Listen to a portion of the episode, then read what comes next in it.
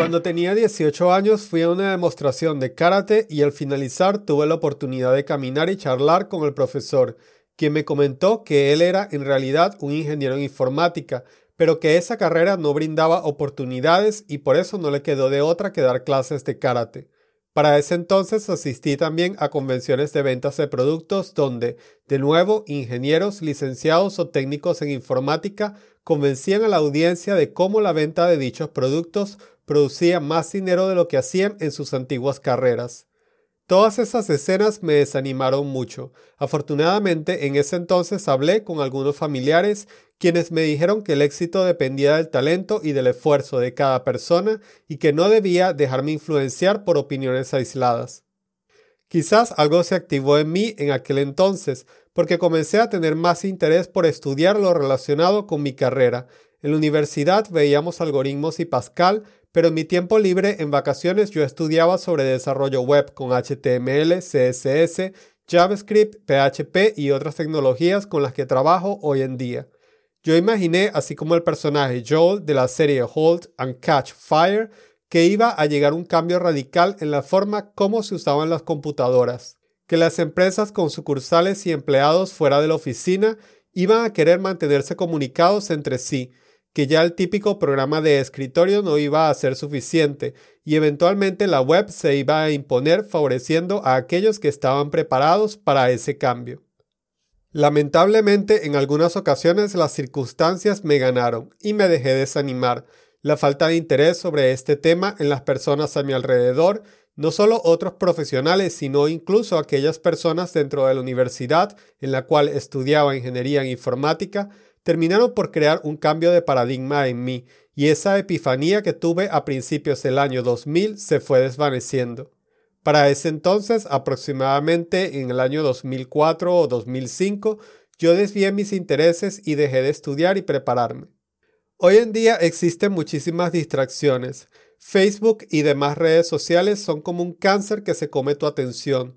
Cuando yo comencé a programar, de hecho no tenía internet en casa. Hoy veo esto como una ventaja, aunque a menudo leo comentarios de personas que no pueden programar o dicen ellos que no pueden programar porque no tienen internet. Hoy en día tienes que hacer todo lo posible para mantenerte enfocado, visualizar a dónde quieres llegar dentro de 10 años y luchar por esa meta. ¿Quieres ser un jugador de videojuegos profesional? Si la respuesta es no, tal vez sea hora de que borres tu cuenta de League of Legends y te dediques a programar. Quizás hoy estás sufriendo porque hay algún trabajo u oportunidad de estudios a la que no puedes acceder o estás enamorado de una persona que parecía inalcanzable, y probablemente lo sea, pero ¿y eso qué? La vida te dará nuevas y mejores oportunidades más adelante.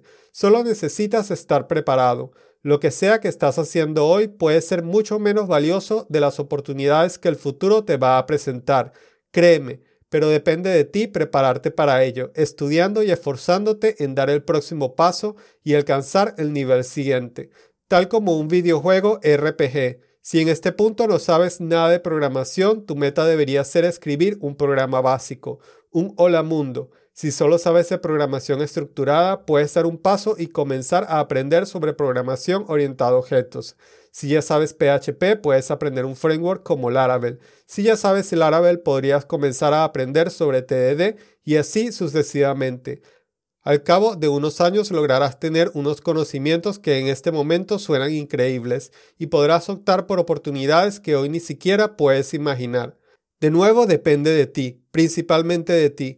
Depende de que creas en lo que estás haciendo o incluso aunque no creas, aunque te sientas mal, aunque sientas que no hay oportunidades, depende de que en ese momento, sobre todo en ese momento en el que estés desanimado, sigas preparándote, sigas estudiando y sigas practicando lo aprendido.